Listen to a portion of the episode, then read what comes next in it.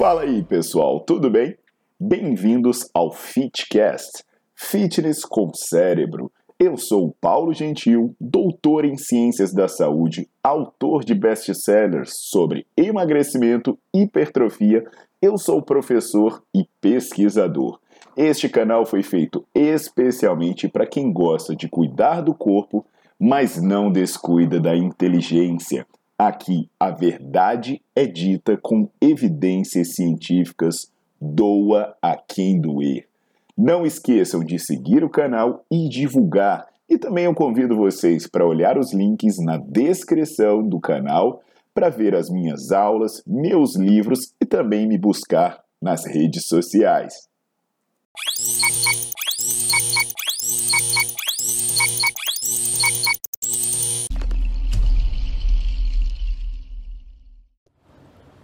Olá pessoal, tudo jóia? Hoje eu vou passar aqui para dar real sobre os anticoncepcionais, tá? É, e por que, que é importante a gente falar isso? Porque a gente está em um país em que grande parte das gestações não foram planejadas. E o principal motivo alegado pelas mulheres para não usar os, uh, os comprimidos, as pílulas anticoncepcionais, os contraceptivos que contêm hormônio, são as alterações na composição corporal.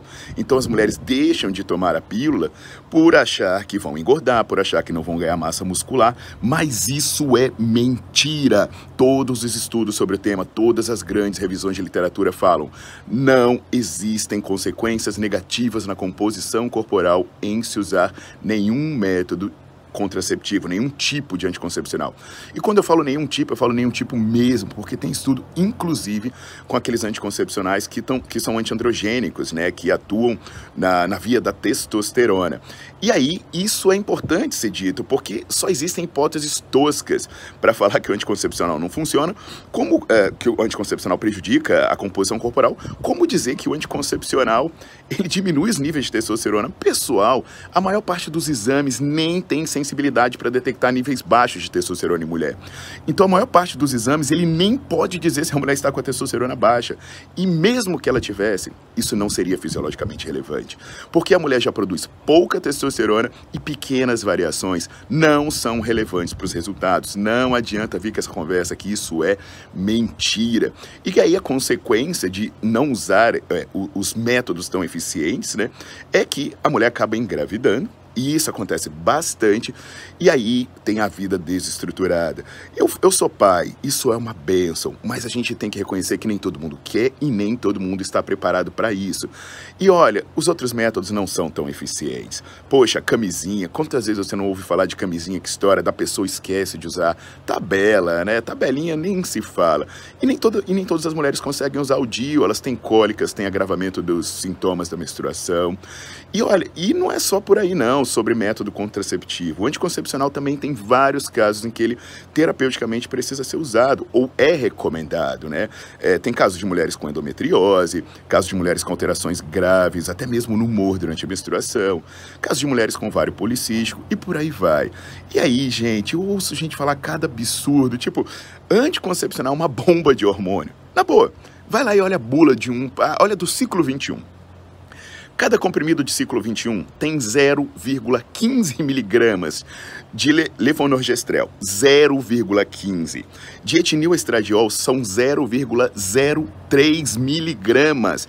É pouco. Aí a mulher fala: não, isso aí é uma bomba de hormônio. Caraca, 0,03 é uma bomba de hormônio? Bomba de hormônio é oxandrolona, que nego tá mandando 10, 20 miligramas aí, a mulher ficando com voz de pato. Isso sim é bomba. Então, eu não tô falando que ele é bom, que ele é, é a melhor coisa do mundo. Sim, existem efeitos colaterais, mas a discussão não é essa, pessoal. Os efeitos colaterais, eles vão ser levados em consideração pelo médico, pelo profissional que te acompanha. E outra, né? a gravidez também tem efeitos colaterais. Na gravidez vai ter risco de diabetes gestacional, na gravidez vai ter risco de trombose também. A pessoa vai ter uma série de alterações de humor, uma série de coisas podem acontecer durante a gestação. Aí você pode se perguntar: caramba, mas por que me contam tanta mentira?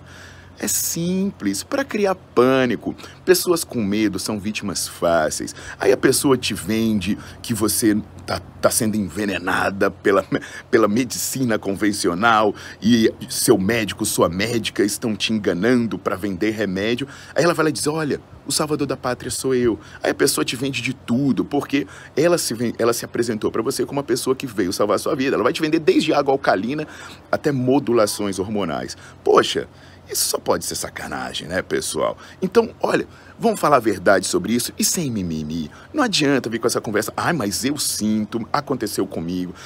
O seu relato é o seu relato. Ele não pode ser usado para contrapor as, as, evidências científicas. Então, ouve o médico que te acompanha, ouve a médica que te acompanha, né, ginecologista, endócrino, que são as pessoas que estudaram de fato para falar e para atuar nessa área.